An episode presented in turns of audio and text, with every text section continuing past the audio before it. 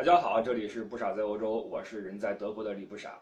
最近有一条新闻很有意思，李冰冰在澳大利亚不幸感染了扁桃体化脓，在当地医院的救治下，连续十六天高烧不退，最后被迫返回国内治疗。很多人提出一个疑问：为什么在如此一个发达国家却治不好这样一个小病？在这些西方国家看病的体验到底是什么样子的？所以今天呢，我们就来聊一聊在欧洲看病这些事儿。我们知道，在中国看病的体验并不是很好。首先，人太多，因为医疗资源的分配不平均嘛。我们看病的时候，挂号就是问题。再有一个，就诊的环境也不是很美好，因为楼道里面，医院的楼道里面都是人，各种病患啊，有呻吟的，有愁眉苦脸的，总之看病不是很舒服啊，不是很舒服。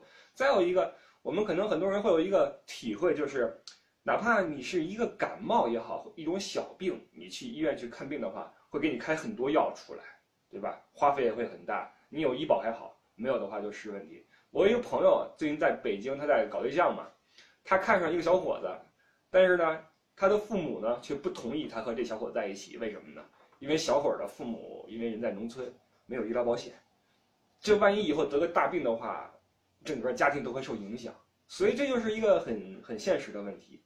那么，欧洲是什么样的呢？我们以德国来举例吧。德国的医保，首先它普及的是很好的，几乎覆盖了全体的国民，因为它是一个法定的存在。你只要是在这儿，不论你是德国人、外国人，还是你是学生，还是你是上班族，你法定的要上一份医疗保险。那这个医疗保险的效能是很好的，它基本上会呃负责你所有的呃呃你看病的费用。同时还有一个制度，这里是非常的合理，就是医药分开，医院只负责给你就诊，那么他开一些药之后呢，你拿着一个药单去街上，注意啊，他药房是分布在城市里面的这个街头的，每个药房都是独立的，那么你拿着这个药单可以去任何一个药房拿到你所需要的药品，医和药是分开的，这里面就避免了很多。不必要的联系，所以医院就没有这个冲动给你开出一些可能你并不需要，但是会很昂贵的药品。除了医保之外，实际上在西方国家看病呢，体验可能也不是太好。为什么呢？首先一个，我们知道德国人是一个非常讲究时间观念的一个民族。你在德国生存，一项必备技能是学会看各种时刻表。呃，火车、飞机就不说了，连公交车都有时刻表。你去街头去坐公交。在站台上肯定会有一个呃时刻表，上面写着从周一到周五，这个这辆车几路车在几点几分到站，然后在几点几分会到之后的哪一站。那么周六周日因为是呃休息日，所以车会车次会减少，所以周一到周五一个档，周六一个档，周日一个档。每一个每每一天的每一个小时的几班车几点几分到，写的清清楚楚，而且。几乎不会晚点啊，火车可能还有晚点的时候，但是公交车基本没有，这个很强悍。而且在德国呢，每个人，不管是兜里也好，还是家里也好，都会有一个大的日历。日历上面写的是什么呢？就是你这个月的乃至本年度的安排，提早计划好很久很久的事情。所以我曾经见过一个老太太去一个餐馆去订这个订桌子啊，去定位。一般我们说你去，因为不是什么大的高级餐厅，就是一个普通的一个饭馆。我们说去定位的话，我们当天打个电话或者提前一天就 OK 了。老太太去之后说我要定两个月之后的第二个星期五，这就是德德，当然这个比较夸张啊，这比较夸张，但是你就可可想而知，德国人已经把自己的生活的这个时间节奏啊安排到了多久之后，那么。看你吃饭要预约，你去办事更要预约了。不论你是去找人，呃，盖章、签合同、办事儿，甚至连连剪头这种事情啊，都要预约。那么看病同样如此，就很痛苦。你有什么哪儿不舒服的话，你要先打电话给一个诊所，给诊所。注意啊，这里的这个医院呢是分两个级别，第一是医院，医院下面是诊所，也就是所谓的社区医生或者家庭医生。你不能够直接去医院的啊，是不可以的。你有病的话，先去找诊所就诊，你有一个诊所给你开具的转院单，才能够继续去医院凭这个单据去挂号去看病，这是必备的哈。因为社区医生会判断你是不是需要去这些大医院或者专科医院。如果不需要的话，你就不要去捣乱了啊，就这个意思。所以如果你有哪不舒服，先打电话给社区医生。但是你放心，他很忙啊，非常非常忙。你要先约一个时间。这你约的话，一般来说哈，赶上逢年过节就完蛋了啊，就先不提了。正常来说，一般会约在四天到十天左右吧，这个时间段，因为医生都很忙，医生非常非常忙，所以赶上逢年过节，什么复活节，什么圣诞节，医生们也放假。你注意，医生也是人，医生也要去生活啊。包括度假也是很可怕的一件事情，在欧洲天大地大没有度假的啊！这个欧洲人每年最重要的事儿，一个是圣诞节，一个就是度假。这个一般都选在夏天了，因为夏天的话，这个气候宜人嘛，呃，也不是那么热，到海边去晒晒太阳也很舒服。所以一般来说，从呃三四月份或者四五月份就开始聊这个暑期怎么安排，带着孩子出去玩儿。一一聊办公室的话题就是这个，一聊聊个两个月。之后出去玩一个月，回来之后在这个幸福的余韵再维持个两个月，这个半年就过去了哈，呃，就是这么的陶醉。呃，度假的过程中，肯定是手机关机，也 email 一概不回。你放心，我度假的话，我就是老大，什么你爱什么甲方不甲方，爱老板不老板，爱病人不病人，跟我没关系啊，跟我没关系。所以你约时间的时候，医生。如果正好不在假期里面，不在这个，或者他有时间，这是你就阿弥陀佛，这是很幸运的一件事情啊。那么基本上你要等个四天到十天之后才能去就诊，那就出现一个问题，你总不能打电话说说大夫，我我我十天之后会突发一次什么呃腹泻。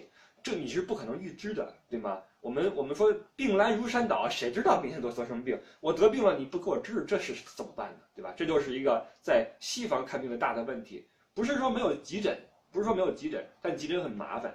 比如说你在夜里面，你突然，呃哪儿什么地方脚痛无法忍受了，怎么办呢？你不能去去医院啊，医院是你除非说叫救护车给你拉进去，那是你不行了，否则的话你要先找个诊所给你就诊。诊所的话，一清二下班，没人值班。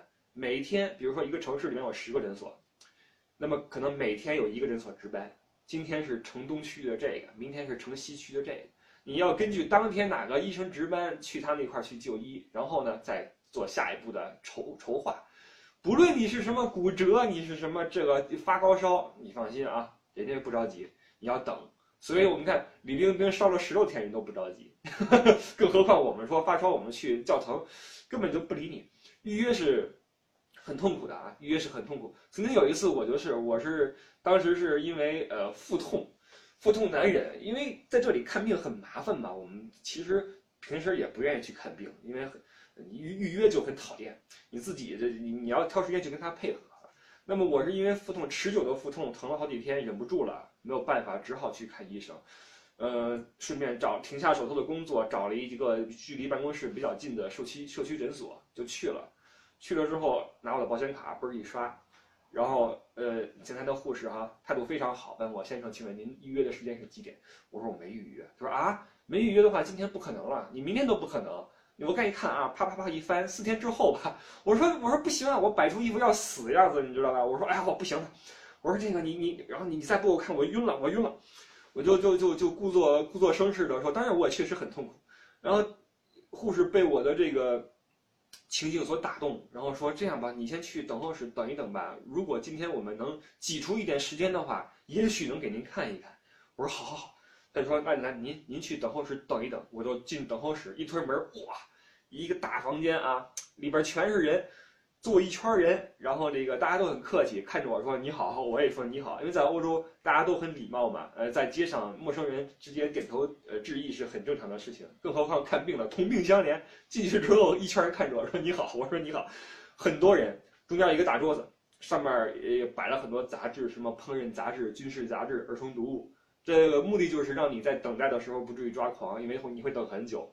那天我等了大约有三四个小时啊，干等着，捂着肚子等了三四个小时，终于医生说，那护士说，来来来，您您正好有个时间给你看一看吧。我说好，就给我送到了这个呃这这个这个呃就诊室里面，里面是医生吧。医生看到我，哎，跟我握手，你好，我是什么什么医生，请问你有什么问题？这里的医生的态度都很好啊，就诊的这个感受是非常好的，非常好。那我坐下之后，我说我我胃疼，我说我好几天了，我说我怀疑是不是胃溃疡或怎么样，我说我想做个胃镜，他说你躺下吧，我躺下了，他给我啪啪啪啪摁摁我肚子，哪这儿疼吗？那儿疼吗？我说啊这儿疼那儿疼，就跟他一顿沟通，沟通之后他说你起来吧，说这样我呢也不好说你得什么病，我给你转院吧，你去专科医院治疗。你说你这种情况下，你早去专科医院不完了吗？不行，你必须要走个这么一个程序。我也知道，我心知肚明，他也看不出什么问题，因为社区医院的医生呢，他是有着基本的呃医疗常识，但是他并不是什么专科里面的那种很高级的呃医疗人才啊，所以你不能指望他看什么疑难杂症，那是不可能的。所以拿出一张单子，拿出拿出一根笔，咔咔咔一填。跟我说今天不行了啊，今天不可能，明天吧，明天你去这个医院去那儿做一个胃镜检查。我说好，我说谢谢谢谢，我拿着单子我就走了。只好等第二天。那么当天晚上你胃如何疼就没人管你了啊，疼死算，没人管你了。第二天揣好这张单子去另外一个大医院去，人家问护士哈问我，请问您预约的是几点？我说我说我没预约，但是我有这单子啊，他让我今天来。他说哦，说这样的话那可能话可能你要等一等。来，你先去等候室吧。我说好，一推门又跟昨儿一样哈。你好，我说你好，又是一堆人在那等，等了好久，终于到我了。到我之后，人医生过来跟我说说，呃，这样，我们今天给您做一个胃镜检查啊。呃，请问，呃，您想选择有痛胃镜还是无痛胃镜？我说有什么区别呀？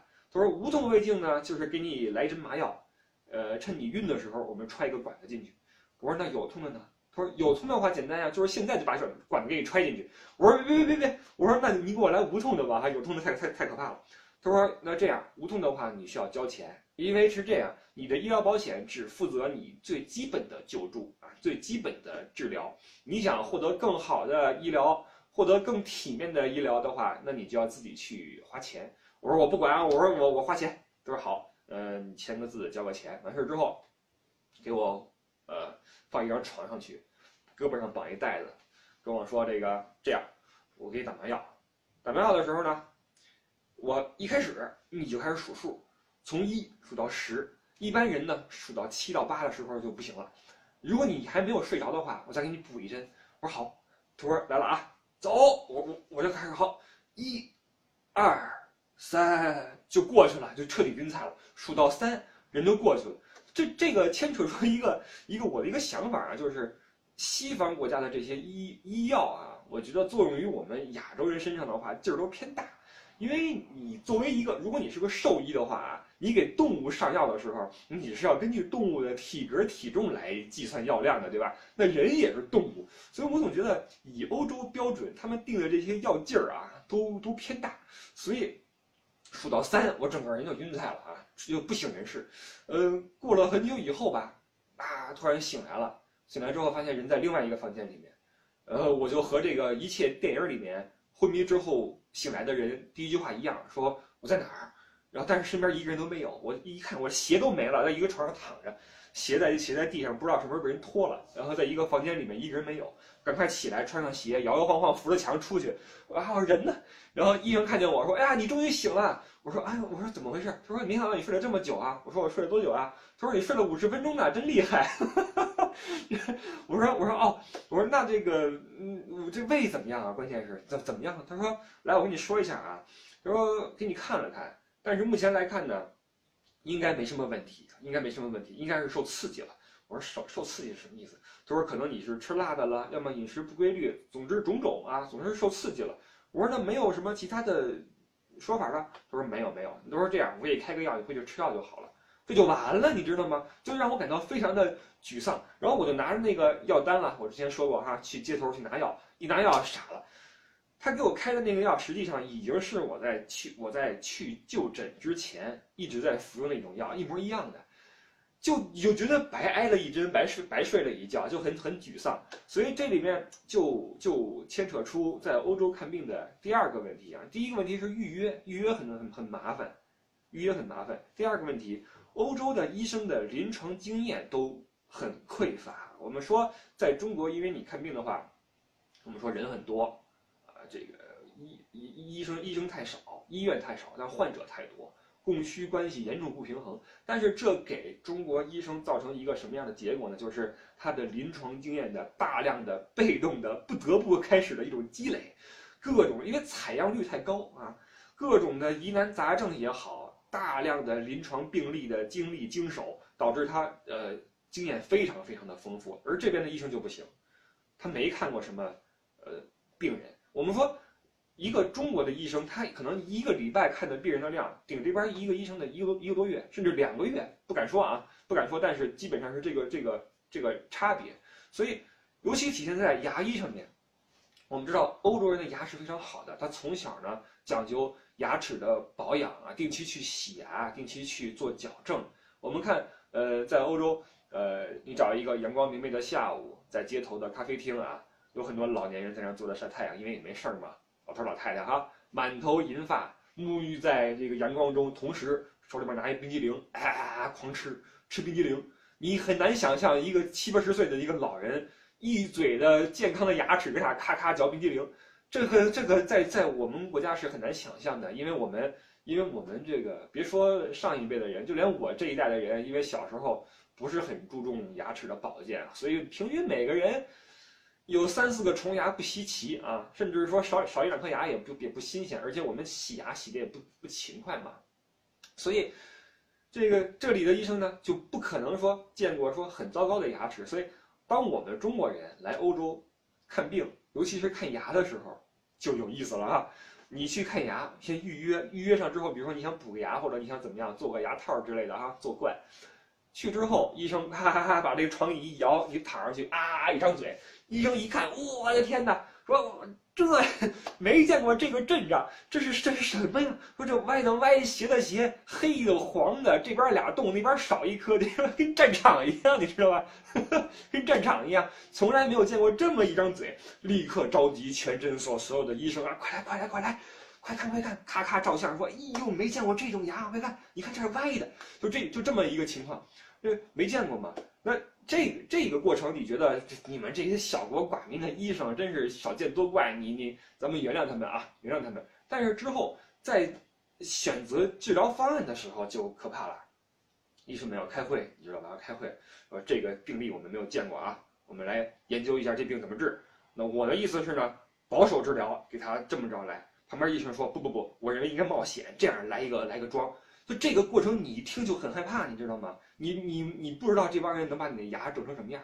所以在欧洲看牙的话，很可能以我们以我们中国人的牙口啊，来欧洲看牙的结果就是，医生就说：“哎呦，不行了，我看你都拔了吧，因为他没做过这种高高难度的手术，你知道吧？但是你在中国的话，你随便找一个口腔诊所，他一定能够想办法，起码尽可能的把你这个牙留住，通过他所经历过的，因为。他动过太多的牙齿，动过太多的手术，他积积累了太多的经验，他知道怎样能把你这颗牙留住啊！用常规的或者非常规的方法，种种也好，但是它有一个好的结果，这是一个很大的区别啊，很大的区别。所以，一个是要预约，再一个经验不足，还有一个问题是什么呢？就是中我们在中国呀，因为我们受传统的这个呃中医思想的影响。我们在西方看病的话，就会有两种理念的冲击。你比如说，嗯，我们尤其是老老老一代的人哈，当嗓子发炎的时候，我们想的第一个问题是，不是细菌感染，而是是不是上火了？啊，我是不是呃这个吃辣的了？我是不是应该，或者说我们咳嗽的话，我们想的不是说去喝一些咳嗽水，而是我应该吃点梨。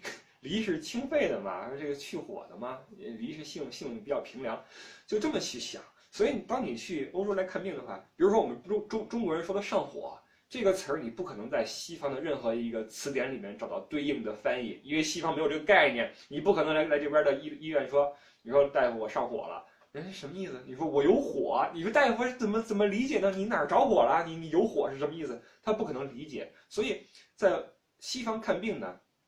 哪有病，治哪儿。你嗓子疼，给你开一个喷剂，啪啪一喷，呃，镇痛也好或什么也好啊。或者你流鼻涕，给你开一个喷剂，也是啪啪一喷，鼻子立刻就通顺了。很奇怪，很奇怪。我们说这个头疼医头，脚疼医脚，典型的西方的治病的思维。你比如说，我们中按照我们中国人的中医思维的话，如果你你胃疼，或者说你你没有食欲，你搁西方的话可能会给你开一个开胃的药，或者促进你胃动力哈。但在你在中医的思想里面，可能他会从肝给你入手，因为一意同源嘛啊，这个五行里面木克土，呃，肝主木，胃主土，你脾胃不和就是土不好，那可能是被肝克制的。你最近是不是动肝火了？你是不是生气了？你是不是一生气就胃疼？如果是的话，给你开一些调理肝的呃药物，你把肝梳理好了，胃自然就不痛了。但你在欧洲的话，你胃疼止疼片招呼啊，欧洲的止疼片很厉害的，说治什么胃疼、治后背疼、治牙疼、治脑仁疼，种种啊，各种非常先进的止疼技术。但是呢，按照我们中国的思想来说，我这儿疼可能是别处的毛病，对吧？当然了，我这是只是一个，呃，猜测啊，并不是给中医做宣传，因为中医是一个没有经过认证的一个学科，谁也不知道他说的是对是错，所以怎么去治，大家自己的事儿啊，我只是这样来说，所以，呃，就导致我们常年在国外的人呢，实际上有病的话，不怎么喜欢去这边看医生，很麻烦，你也不相信他，你也不相信他，我们呢，要不然跟家里面常备一些什么火罐。艾草，或者看看按摩的书籍哈，有病的话自己揉一揉，这个这个拔个罐子，实在不行的话，把病攒起来干嘛呢？回国去看去，攒有病攒着回国看，回国之后先去补个牙，再去号个脉，再去调理调理，做个体检，种种啊种种，一定要回国去做。所以说来说去，各位可能发现，这也就解释了为什么李冰冰 十六天高烧不退啊。当然，这里面还有一个原因。我猜测可能和西方国家对待抗生素的使用的谨慎性有关系，因为呃欧洲国家对待抗生素是很谨慎的啊，轻易不会给你上抗生素、消炎药不会用的。但我们在中国的话，就我我尤其我小时候，一说嗓子疼吃什么青霉素，一发烧去医院打点滴，就这样啊，很多消炎药在在在被过分的过度的使用。我有看过一个数据，我们中国人的人均的抗生素的摄入量是西方人的五到八倍。而且同时，我们中国啊，每年到现在仍有七到八万吨的抗生素被用于牲畜的饲养。我也就是说，我们的牲畜的这个吃的饲料里面就含带着大量抗生素，一主要是增加存活率，减少就防病嘛，防病。包括我看过一些报道，不知真假啊，说这个卖的活鱼里面每天往这个水里面倒入大量的抗生素，让这个鱼保持健康。这就是很很很可怕的一个事实，也就是说，我们每天随着吃饭就不停在摄入抗生素，那这肯定是对人体是有害的。嗯，抗药性是一个很大的一个隐患啊，是个隐患。呃，所以我猜测李冰冰回去，因为已经运回去了嘛，人已经回去了，呃，可能这两天好了吧，打两针抗生素可能就好了啊。因为你该用还得用啊，该用还得用，你你不能耗着。所以说来说去。大家心里面现在已经有有杆秤了，到底看病的话是中国好还是西方好？那么人生在世，除了吃喝玩乐之外，生老病死也是我们不得不面对的问题。呃，怎在什么地方出生，如何死去，以及慢慢的衰老，我们都无从抗拒。但是，呃，是否生病，以及生病之后怎样去处理，这个是我们可以选择的。所以，希望各位在吃喝玩乐的同时呢。